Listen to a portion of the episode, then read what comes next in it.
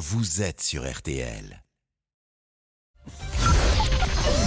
13h, 14h30. Les auditeurs ont la parole sur RTL. C'est l'heure du débrief de l'émission par Laurent Tessier. Irréparable, certains diront impardonnable après le grave accident de la route qui a impliqué Pierre Palmade vendredi soir. L'humoriste a été testé positif à la cocaïne. Sa voiture est venue percuter un véhicule qui circulait en sens inverse sur une route en Seine-et-Marne. Une femme enceinte qui a perdu son bébé, un homme et son fils de 6 ans ont été grièvement blessés. Écoutez, la réaction de Nadia, elle a été la première à intervenir pour parler de Pierre Palmade. Cet homme fasse de service qu'il en veut, c'est son problème. La cocaïne, on sait ce que c'est. Il l'utilise, on prend pas de volant après. Il a bousillé une famille parce qu'une femme qui attend un bébé, c'est une chambre qui se prépare.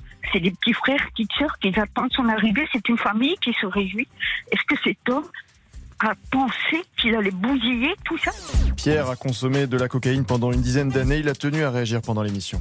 Certes, les trois occupants de l'autre voiture ont leur vie brisée, mais la sienne, elle, est- elle s'est arrêtée là aussi. Donc, euh, pense qu'il a, il a droit aussi à un peu de d'égard, parce que je trouve que tout le monde tire sur lui, que c'est un peu unilatéral, et je pense qu'il y a beaucoup, beaucoup, beaucoup de gens en France euh, à qui ça aurait pu arriver un jour, un moment de leur vie. Des propos qui n'étaient pas partagés par Franck qui a poussé un coup de gueule. Et ce qui m'effraie le plus, c'est que des Pierre Palmade, vous en avez des milliers sur la route.